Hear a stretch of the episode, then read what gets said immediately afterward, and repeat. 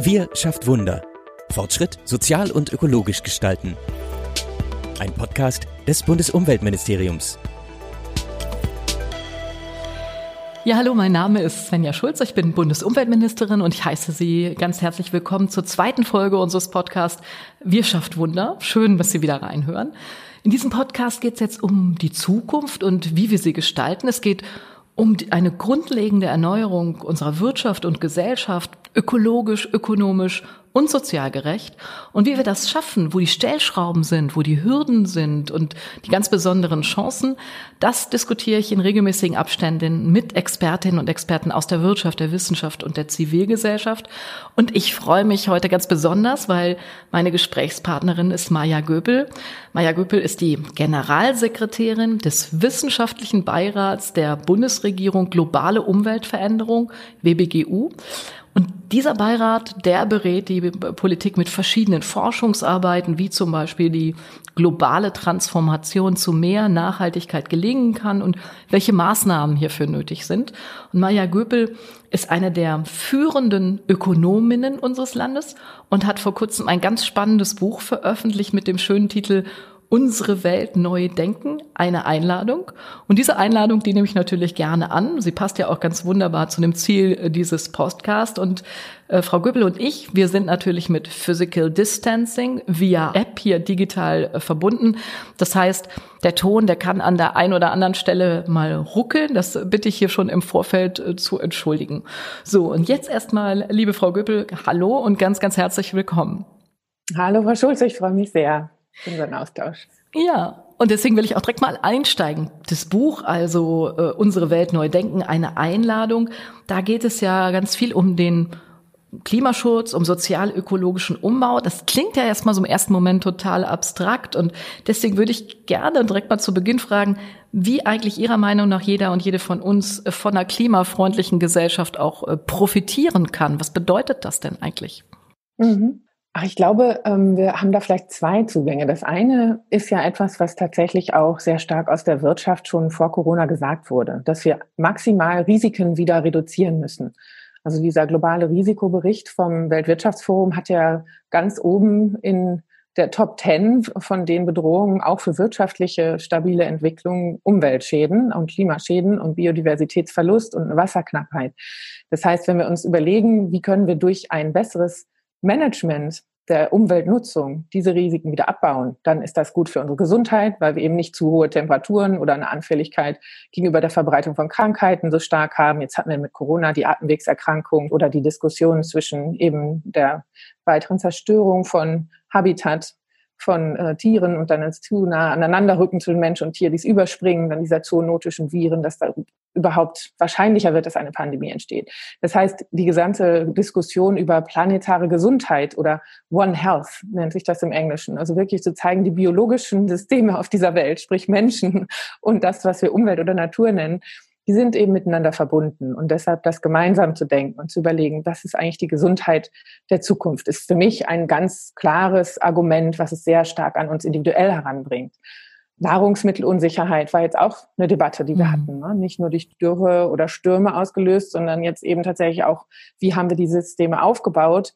Wenn wir einen Einreisestopp haben, können wir die ganzen Ernten nicht mehr äh, vornehmen oder wir machen das eben in einer Form, wie wir jetzt gerade beobachten können, der Fleischindustrie, wo wir vielleicht einfach sagen sollten, das ist zivilisatorisch nicht so richtig integer, wie ja. wir das umsetzen. Ja. Das heißt, all das sind ja Möglichkeiten, A, zu zeigen, ähm, dass wir uns da auch zum Beispiel einem Agrarfußabdruck nähern sollten, der nicht dreimal so groß ist wie unsere eigene Fläche. Also der Bioökonomiestrategie entnehmen können wir alle, dass wir eben keine Agrarflächen in dem Ausmaß haben, wie wir aber für uns Lebensmittel beispielsweise konsumieren. Das heißt, es hat eine Sicherheitsstrategie, wenn wir uns überlegen, dass immer weniger Land urbar bleiben wird, wenn wir weiter so es bestellen und damit auch für den Klimawandel anfällig machen. Und das andere ist natürlich wirklich die Vorstellung unserer direkten Welt. Ne? Also die mhm. schöneren, grüneren Innenstädte. Wir hatten jetzt weniger Autoverkehr, es ist weniger Staus, weniger Zuparken, weniger Lärm durch Elektroautos und Abgase, ländliche Regionen, wo wieder eine Vielfalt von Arten äh, und Tieren existieren und wir damit auch eine Aufwertung bekommen für zum Teil auch die Jobs derer, die sich wirklich um die Natur auch kümmern und Landwirte und Landwirte nochmal ganz anders betrachten, als die, die nur dafür nur zuständig sind, uns ganz mhm. billig irgendwie das mhm. Schnitzel auf den Teller zu servieren.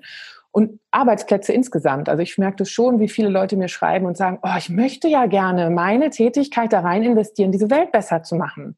Und für mich ist genau das der wichtige Shift, zu sagen, wie schaffen wir das denn, dass wir die Geschäftsmodelle so drehen und die Tätigkeiten so drehen, dass alle das Gefühl haben, sie können eigentlich Teil der Lösung sein. Ja, und damit ist das ja auch eine ganz starke soziale Frage. Also äh, Umweltpolitik und soziale Politik hängen jedenfalls für mich äh, unmittelbar zusammen. Man sieht, wenn man weltweit hingucken, dass vor allen Dingen äh, die, die heute ärmeren Länder, die Menschen dort heute schon viel stärker unter dem Klimawandel leiden. Mir sind echt Bilder so in Erinnerung von den Marshall Islands, mit denen haben wir ganz viel Kontakt jetzt auf den Klimakonferenzen gehabt und ähm, da hat mir der dortige Umweltminister gezeigt, was von seinem Grundstück schon alles weg ist. Also die, die Schaukel, wo er als Kind geschaukelt hat, die steht heute im Grunde genommen schon im Wasser. Und es ist ja auch für Deutschland so, ähm, dass gerade die Leute, die an den, an den großen Straßen wohnen, die stärker mit Feinstaub und so belastet werden, dass die nachweislich auch gesundheitlich stärker leiden. Das fand ich ähm, in dem Buch ganz interessant zu sagen. Es muss sozial und ökologisch äh, nach vorne gehen. Also es äh, hängt auch miteinander äh, zusammen. Man wird ähm, die soziale Frage auch ähm, nur in einer intakten Umwelt letztendlich vernünftig beantworten können. Das finde ich einen, einen sehr, sehr ähm, interessanten Ansatz und ich sehe, das prägt jedenfalls auch meine Arbeit im Ministerium, hier im Umweltministerium sehr stark, das zusammenzudenken. Also nicht zu sagen, das Ökologische ist auf der einen Seite, das Wirtschaftliche auf der anderen und das Soziale dann noch irgendwo, sondern alles drei sind Dimensionen von Nachhaltigkeit. Ne? Und alles drei müssen wir auch ähm, lösen, wenn es jetzt an die Zukunft geht.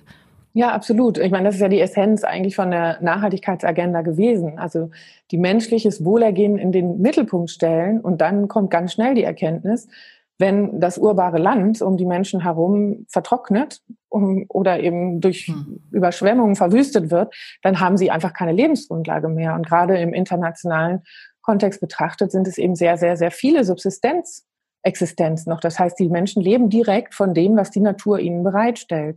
Und wir haben es ja jetzt auch in Indien und anderen Ländern sehen können. Tagelöhner-Jobs, geben dann vielleicht ein bisschen mehr monetäres Einkommen pro Tag, aber in dem Moment, wo so eine exportorientierte Wirtschaft zusammenbricht, sind die alle wieder zurück in die Dörfer, weil das die einzige Form war, überhaupt noch Zugang zu Versorgung zu finden. Mhm. Und deswegen ist es äh, eine sehr westliche Debatte, A, zu behaupten, dass die Umweltfragen lösen zu wollen, irgendwie was sozial Einschränkendes hätte, sondern ganz im Gegenteil, die Beispiele haben wir ja auch. Und ich fand das so wichtig an dem CO2-Preis in der Debatte letztes Jahr ist ja auch deutlich geworden, dass es eigentlich die großen Lebensstile sind. Also im Sinne von der Wohnfläche, die ich einnehme, mhm. der Autogröße, die ich einnehme, der Anzahl Urlaube, die ich mache. Gerade Mobilität und Reisen sind ja die ganz großen Fußabdrücke im Grunde genommen in den CO2-Bilanzen. Und die sind natürlich viel, viel größer bei denjenigen, die sich das überhaupt mhm. leisten können. Und dann reden wir immer davon, dass äh, am unteren Ende die Menschen halt nicht nachhaltig Fleisch kaufen. Aber der Fußabdruck ist natürlich bei denen, die einfach viel Vermögen haben und damit eben auch viel Zugriff auf Planet und Konsum äh, für sich in Anspruch nehmen, viel größer. Und deshalb ist die Denke in Ressourcengerechtigkeit eine hochsoziale Denke, weil genau. wenn wir diese Pro-Kopf-Budgets einfach mal ernst nehmen und dann so ein Verursacherprinzip ernst nehmen, dann wäre ganz klar, dass viele der Ärmsten der Region, weil es ja auch immer heißt, ja, jetzt wollen sie das Wachstum in Frage stellen, aber die armen Leute brauchen noch was. Genau. Aber damit sie das in Anspruch nehmen können, was wir an natürlichen Ressourcen haben, um ihre materielle mhm. Versorgung wirklich genau. sichern zu können, müssen wir das ja auch zur Verfügung lassen. Und deswegen finde ich manchmal, ich weiß nicht, wie Ihnen das geht, aber ich finde manchmal die Debatten um sowas wie Verzicht und die Leute sollen jetzt endlich mal verzichten, das finde ich teilweise wirklich sehr seltsam, weil verzichten kann man nur auf was, was man hat. Und es ist äh, nicht für alle Leute möglich, auf überhaupt was zu verzichten, im internationalen Kontext nicht, aber auch bei uns national. Gerade die mit den niedrigen Einkommen, das haben Sie ja gerade gesagt, haben den kleinen ökologischen Fußabdruck und verzichten müssten eigentlich die, die in den Statistiken Statistiken immer aufgeklärte Verschmutzer heißen, also die wissen, dass sie einen riesigen CO2-Fußabdruck haben, die die vielen Fernreisen machen, die die dicken Autos fahren, äh, die müssten eigentlich mal runter ähm, und weniger CO2 verbrauchen. Ne? Und deshalb finde ich das im Moment so wichtig, an so tief liegende Wertmuster anzuschließen, weil es ja eine tief liberale Agenda, über die wir da eigentlich sprechen. Ne? Also wenn ich eine aufgeklärte Gesellschaft mit Freiheit und Entscheidungsfreiheit organisieren möchte, dann ist es doch auch Teil der einzelnen Person, für die freiheitliche Entscheidung, was ich für mich in Anspruch nehme, auch für die Konsequenzen gerade zu stehen. Und im ersten kann es sein, wir machen jetzt einen CO2-Preis, der wirklich auch die Lenkungswirkung hat und dann natürlich einige Dinge aber für andere so teuer macht, dass es dann tatsächlich nur noch die Top so und so viel Prozent einen Zugriff darauf haben können. Und das ist natürlich nur eine erste Hälfte eines mhm. Marktinstruments, mit dem wir korrigieren können. Und deshalb finde ich es wichtig, weiterzudrehen und zu sagen, eine wirklich liberale Agenda, die draufschaut, ähm, was ist unser Anrecht, weil das ist ja das Gegenteil von Verzicht. Ne? Also ich kann ja nur auf etwas verzichten, von dem ich denke, ich habe ein Anrecht darauf. Und wenn wir mhm. nun aber gleichgeborene Erdenbürgerinnen sind, ich, mir fällt keine bessere Gerechtigkeitsformel ein oder kantianischer Imperativ, konsumiere so, wie du dir von allen wünschen könntest, dass sie auch konsumierten. Mhm. Und dann wird halt klar, wenn wir mehr Menschen werden, können wir nicht sagen, wir waren aber eher da, und deshalb bleibt unser Kuchen megalomanisch groß. So, und deswegen finde ich das auch so wichtig, über eine soziale und eine ökologische Veränderung zu reden. Also es geht um beides im Kern. Wir müssen ähm, auch das, das Miteinander fairer machen. Du hast das, äh, Sie haben das eben angesprochen bei der Frage des, des Fleisches. Also wenn wir weiter so Fleisch konsumieren, wie wir das in Deutschland tun, also ich sag mal ganz überspitzt, aber Soja aus Brasilien holen, dafür werden Regenwälder ge gerodet. Hier die, die Schweine so durchindustrialisiert äh, groß großzuziehen, dass, dass jeder Landwirt nur noch ein paar Monate äh, sozusagen mit den Tieren überhaupt zu tun hat. Und sie dann hier zu schlachten, die Gülle und alles bleibt hier und die Tiere gehen dann wieder äh, raus in die Welt äh, und werden dort weltweit vermarktet. Das ist eben nicht nachhaltig. Das ist nicht nachhaltig in sozialen Kriterien. Das ist nicht nachhaltig, wenn man sich das, den ökologischen Fußabdruck an, äh, anguckt. Und so kann das eben auch nicht weitergehen. Nun, Frau Göbel haben Sie eben schon mal angesprochen. Da würde ich gerne noch mal hin. Also für mich hatte so die, diese Corona-Krise schon so wie so ein, so ein Brennglas. Man hat gesehen, was können wir eigentlich alles Neues machen? Chancen, so Digitalisierung. Wo sind so Probleme? ähm, internationale Handelsketten. Wir sind eben noch nicht oder wir, wir, wir sind sehr krisenanfällig in Punkten, wo wir es vorher gar nicht gemerkt haben. Gesundheitssystem war uns vorher, glaube ich, nicht so klar.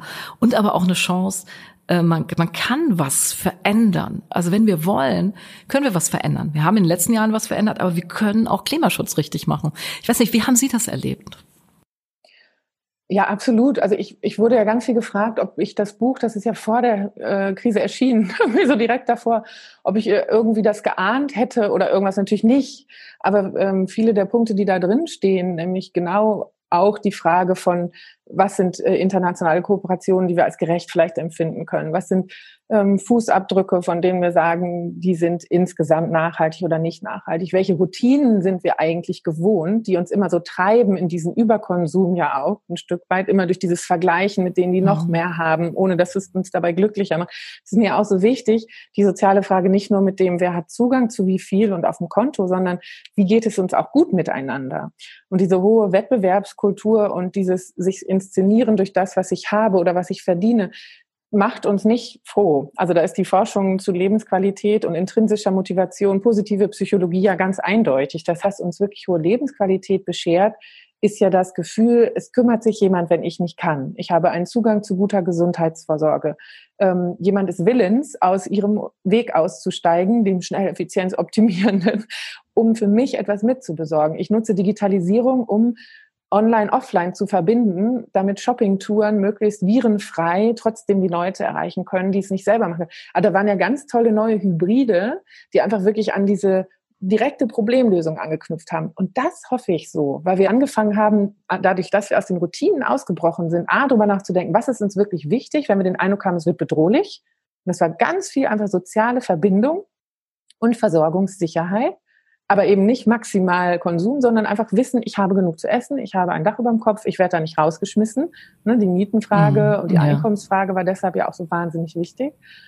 Und sonst, es sind Menschen für mich da. Die Digitalisierung war ja ganz viel A, Informationsbeschaffung. Und allein da dran zu überlegen, was sind denn da eigentlich jetzt die Investitionen, die es braucht? Was sind äh, die Geschäftsmodelle, die sowas stärker machen können? Wie schaffen wir das, dass die Jobs eine andere Wertschätzung wieder erfahren? die genau diese Qualität in unsere Gesellschaft reinbringen. Und dann aber wirklich zu sagen, was ist denn für uns eine Vorstellung von Wachstum und Wertschöpfung, die wir dann dankenswerterweise mit sehr kleinem ökologischen Fußabdruck, wenn wir mehr solcher Jobs bereitstellen, ja auch leisten könnten. Und dieses immer zu überlegen, was ist für uns Wert, was ist Wertschöpfung und was drücken Preise oder eben Vergütungen momentan aus. Deshalb diese Innovationskraft in die ökonomischen Instrumente zu setzen, das ist für mich jetzt der Impetus.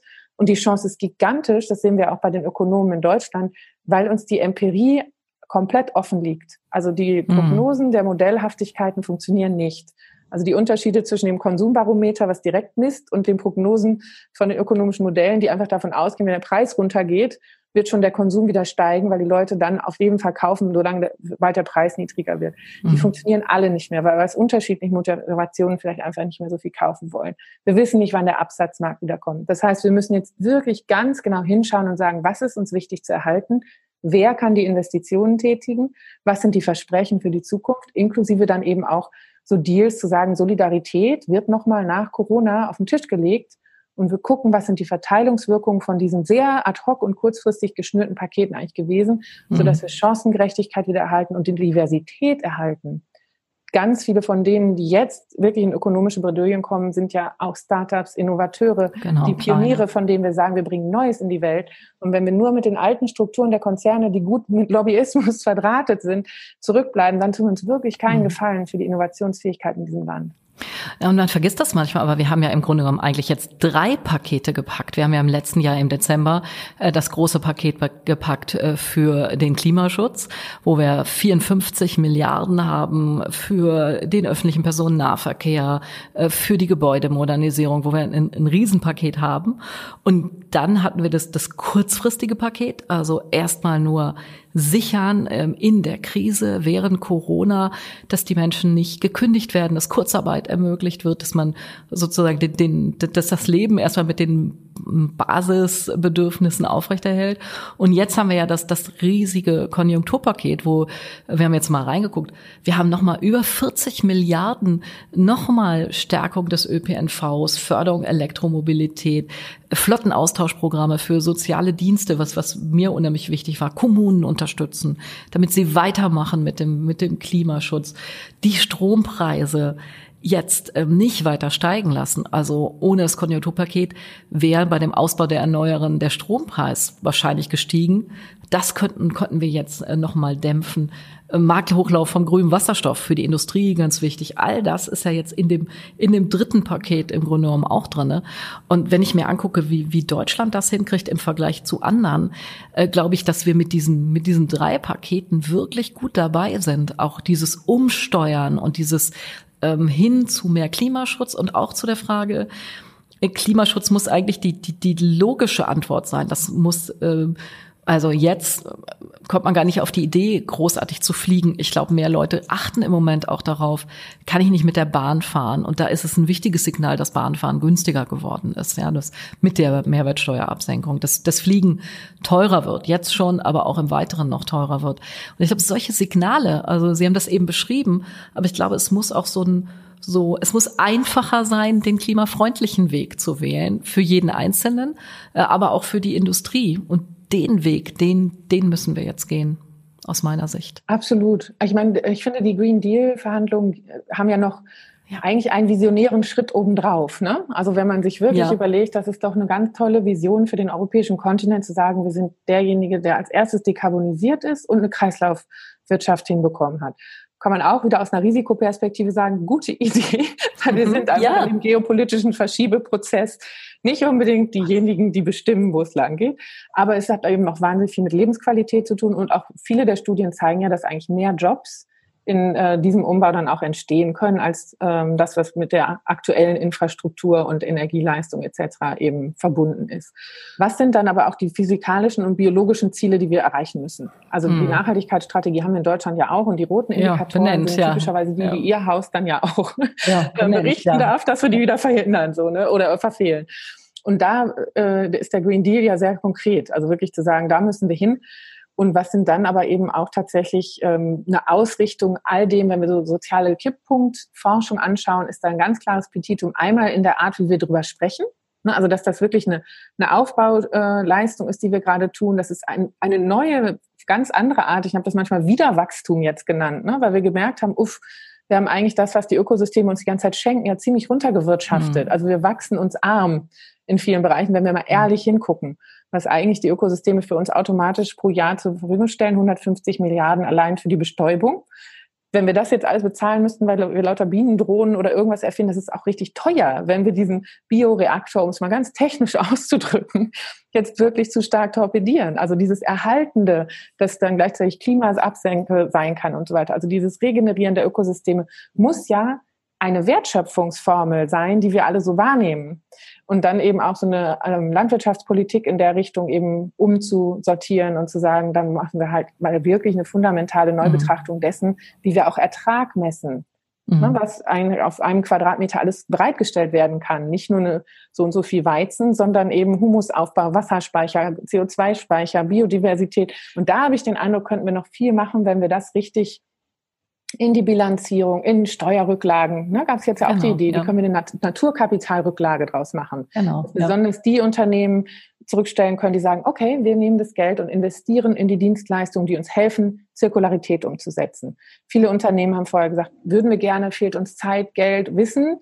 Ja, aber jetzt in der Kurzarbeit könnten ja die Weiterbildungen stattfinden und könnten Menschen, selbst wenn der Absatz nicht steigt, in all diesen, das sind ja häufig Vernetzungstätigkeiten, das sind Tätigkeiten, die Prozesse neu strukturieren. All das, was sonst Transaktionskosten schafft, wenn der Betrieb auf Hochtouren läuft. Also wie können wir das noch mehr ermutigen, zu sagen, wir können Einkommen und Jobs sichern, selbst wenn der Absatz noch nicht steigt, dadurch, mhm. dass Umbaumaßnahmen als die total sinnvollen Tätigkeiten heute eben mhm. kofinanziert werden durch staatliche Gelder. Ja, und das, das finde ich aber nochmal einen ganz, äh, ganz wichtigen Hinweis. Das ist ja was, was jetzt auf der europäischen Ebene sehr stark diskutiert wird. Wir äh, übernehmen ja jetzt die EU-Ratspräsidentschaft und ein ganz wichtiger Teil ist auch die Frage, wie wir das ganze Finanzsystem nachhaltig bekommen. Das wird alles unter Sustainable Finance diskutiert. Das Finanz- und das äh, Umweltministerium, wir haben zusammen auch so einen Sustainable Finance Beirat, die uns wirklich äh, sehr, sehr gut beraten. Und auf der europäischen Ebene äh, ist das jetzt auch ganz stark Thema. Also wie bewerten wir eigentlich Dinge? Wie bewertet das Finanzsystem was? Sie haben das gerade angesprochen. Heute ist man gut und kriegt ein gutes Rating, äh, wenn man äh, viel ähm, sozusagen äh, Geld einnimmt. Äh, aber was man daran an Werten zerstört, an Umwelt zerstört oder was man Gutes für die Umwelt, für das Klima tut, das wird nirgendwo eingepreist. Und wenn wir das mit dem Klimaschutz erfolgreich machen wollen, ich glaube, dann müssen wir auch internationale Finanzströme genau in die richtigen Richtungen lenken.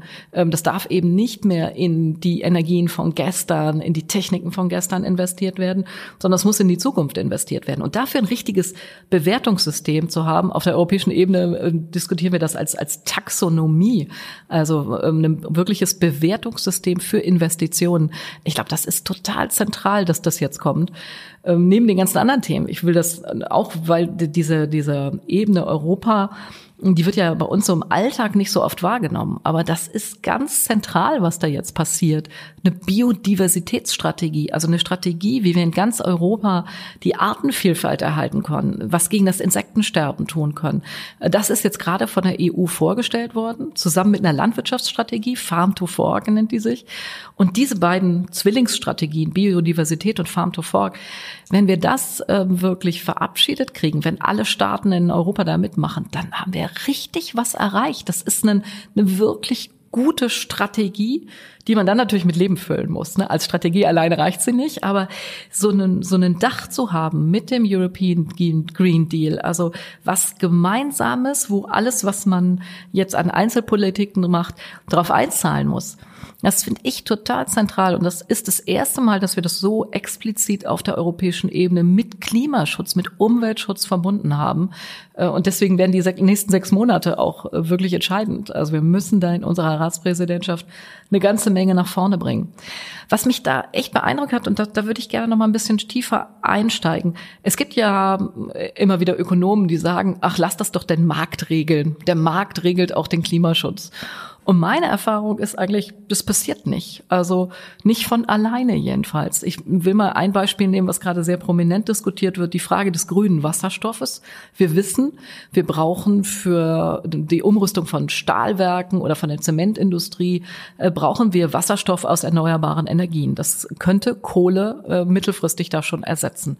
Ähm, jetzt ist aber das Henne-Ei-Problem. Zurzeit produziert niemand Wasserstoff, weil er nicht weiß, ähm, ob die Mengen überhaupt abgenommen werden. Ist noch relativ teurer. teuer. Die äh, Stahlindustrie kann das aber noch nicht nachfragen, weil die Kraftwerke noch nicht umgerüstet sind.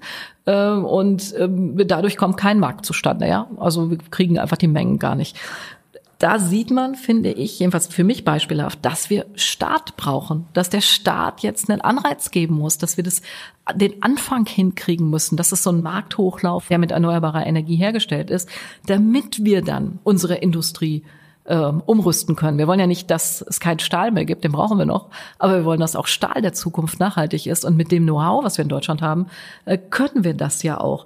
Also dieser, dieser Glaube, der Markt würde das alles regeln. Ich hoffe, dass der Glaube jetzt langsam mal äh, zurückgedrängt wird, weil es ist echt nur Glauben. In der Realität findet das so nicht statt. Ist jedenfalls mein Eindruck.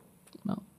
Ach, ich finde, wir haben ja uns ja so äh komischen, vermeintlich unauflösbaren Gegensatzpaaren verrannt. Ne? Also dann heißt es sofort, es ist ein Verbot. Mhm. Ähm, und ich denke, ja gut, einige Verbote bin ich so dankbar dafür, dass wir zum Beispiel Sklavenhandel abgeschafft haben in weiten Teilen. Manchmal schleicht er sich ja wieder rein in Geschäftsmodelle aber ähm, auch als Frau ich jetzt einfach nicht mehr mir verboten ist zu wählen oder dass Vergewaltigung in der Ehe, weil das neulich auch diskutiert wurde, jetzt verboten ist. Also ich finde, wir können die Maßnahmen immer nur im Verhältnis zu der Herausforderung, der wir uns stellen, bewerten, weil die normative Bewertung ist ja das, was uns dann ein Verbot positiv empfinden wird lässt oder eben, dass einige dagegen angehen.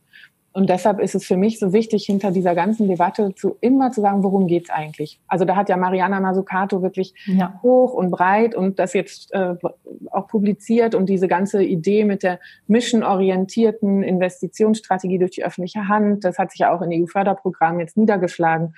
Und diese aktive Rolle des Staates, Märkten eine Richtung zu geben, weil die plumpsen nicht vom Himmel. Und das ist ja das Nächste. Das wird immer so getan, als wären Märkte irgendwie so entstanden und als wäre da keine Institutionalisierung vorausgegangen. Also es ist ja immer bestimmte Anreize gesetzt. Es sind immer bestimmte Regeln da.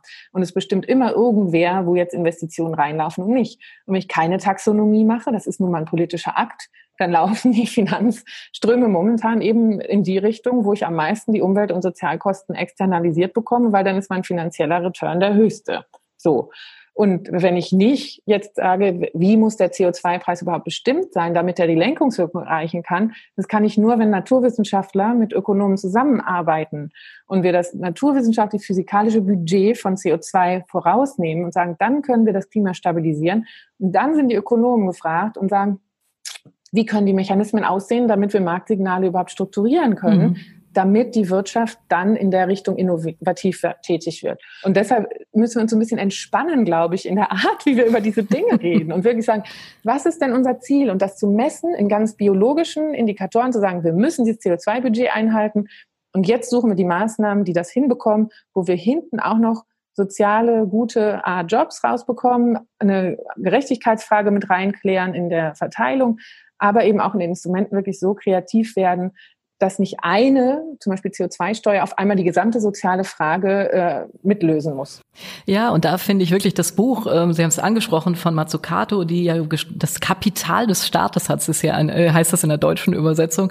Äh, das finde ich äh, wirklich beeindruckend, weil sie ja beschreibt, wie wichtig sozusagen staatliche Investitionen in Forschung zum Beispiel waren, um äh, Dinge nach vorne zu bringen, um das, was uns heute allen selbstverständlich erscheint, äh, ein Handy in der Tasche zu haben, um sowas zum Beispiel zu ermöglichen. Also das Beispiel hat mich äh, wirklich da beeindruckt. Also wir müssen irgendwie auch Institutionen haben, die umsteuern, die jetzt diese, diese Veränderung, die wir in der Gesellschaft erleben, die so machen, dass sie, dass sie sozial, dass sie ökologisch ist und dass sie uns als Gesellschaft insgesamt noch nach vorne bringt. Ich würde gerne zum Schluss noch mal einmal so einen Ausblick machen. Also ich habe mir jetzt noch mal angeguckt, wo standen wir eigentlich vor 20, vor 10 Jahren in der ganzen Frage des, des Klimaschutzes. Und wenn man so mit denen redet, die jetzt schon ganz, ganz lange in der Klimaschutzbewegung unterwegs sind, dann, dann sagen die ja oft, Mensch, guck dir doch mal an, was wir alles schon erreicht haben, was wir jetzt an, an Rahmen, äh, an Möglichkeiten haben. Ähm, Fridays for Future hat enorm viel ausgelöst äh, im letzten Jahr. Ich glaube, ähm, es gibt kaum eine Familie, wo nicht über Klimaschutz diskutiert wurde, durch die, die vielen jungen Leute, die auf die Straße gegangen sind. Auf der anderen Seite Extinction Rebellion, die mich erschreckt haben, weil ja der Gründer gesagt hat, äh, das geht alles nur, äh, also das kann eine Demokratie alles gar nicht lösen ähm, und die Demokratie in Frage gestellt haben, wenn es um Klimaschutz geht. Aus meiner Sicht ist es ganz klar, dass wir als Demokratie, gerade als Demokratie zeigen können, dass wir das gemeinsam hinbekommen. Wir sehen das, dass wir ganze Schritte weiterkommen. Wir brauchen keine Diktatur, wir brauchen keinen starken Mann, da haben wir auch keine guten Erfahrungen mit in unserer Geschichte, sondern das geht in demokratischen Prozessen. Wir schaffen es, die Leute mitzunehmen. Ähm, trotzdem ist ja noch eine, eine ganze Menge zu tun äh, Frau Göbel, bei dem Buch hatte ich so den Eindruck, Ihre Grund, Grundhaltung ist eher positiv. Also wir schaffen das. Wir, wir schaffen diesen ganzen Umbau, den wir da äh, vor uns haben. Äh, das, was wir eben beschrieben haben, was alles noch passieren muss. Äh, sind Sie eher optimistisch oder zurückhaltend, wenn man jetzt auf die ganzen Aufgaben guckt, die da noch so vor uns liegen? Also ich bin zweimal optimistisch und einmal so ein bisschen skeptisch natürlich. Ne? Und der erste Optimismus ist ja aber, dass wir wirklich aus der Forschung zu Lebensqualität und Wohlergehen und Wohlfahrt ganz genau wissen, wir können für alle Leute auf diesem Planeten ein gutes Auskommen innerhalb der planetaren Grenzen bereitstellen, wenn wir es einfach vernünftig machen. Ne? Also diese ganze Idee, dass wir acht Milliarden Menschen nicht versorgt bekommen, es geht viel mehr um die Verteilungsfrage und die Frage, wie wir das tun und dass wir uns das jetzt wirklich ernsthaft vornehmen. So, das ist ja erstmal eine fantastische Erkenntnis. und dann kommt natürlich so ein bisschen die Skepsis und man guckt sich diese Vaterabhängigkeiten, nennen wir das ja an. Ne? Also wie stark dann aber eben die Investitionsregime und wie wenig Anteil am Finanzmarkt sich bisher noch wirklich dafür interessiert, wie stark dann das Besitzstandswaren ist, wie wenig wir darüber sprechen können, warum es eine richtige Größe ist, auch mal etwas loszulassen, wenn ich weiß, die Zeit ist gekommen, weil dann das Neue auch schneller entstehen kann. Also in dem Strukturwandel, ne, wie können wir aus der einen Sache schneller aussteigen, dann ist das ein Beitrag dazu, dass das andere auch schneller wachsen kann.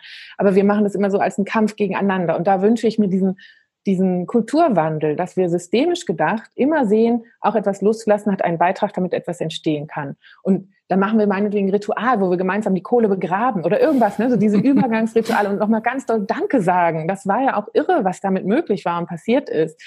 Und, und äh, da bin ich manchmal einfach so skeptisch, weil ich denke, wir haben die Finanzmittel, wir haben die technologischen Mittel, aber wir verhaken uns so in dieser ja, in diesem Antagonismus und dem gegenseitigen Schuldzuweisen, dabei wäre es möglich, wenn wir das Wir ein bisschen stärker machen. Deshalb finde ich den Titel von ihrer Reihe auch gut. Ne?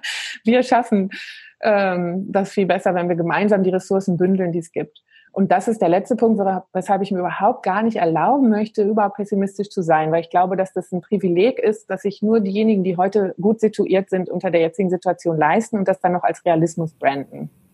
Und wenn wir nicht alles probieren, Richtung nachhaltige Wirtschaft zu gehen, dann kann sie ja auch nicht entstehen.